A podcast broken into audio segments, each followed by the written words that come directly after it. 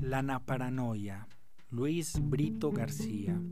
Los pacientes atacados de naparanoia sienten la extraña sensación de que nadie los persigue ni está tratando de hacerles daño. Esta situación se agrava a medida que creen percibir que nadie habla de ellos a sus espaldas ni tiene intenciones ocultas. Paciente en la paranoia finalmente advierte que nadie se ocupa a él en lo más mínimo momento en el cual no se vuelve a saber más nunca del paciente, porque ni siquiera puede lograr que su psiquiatra le preste atención.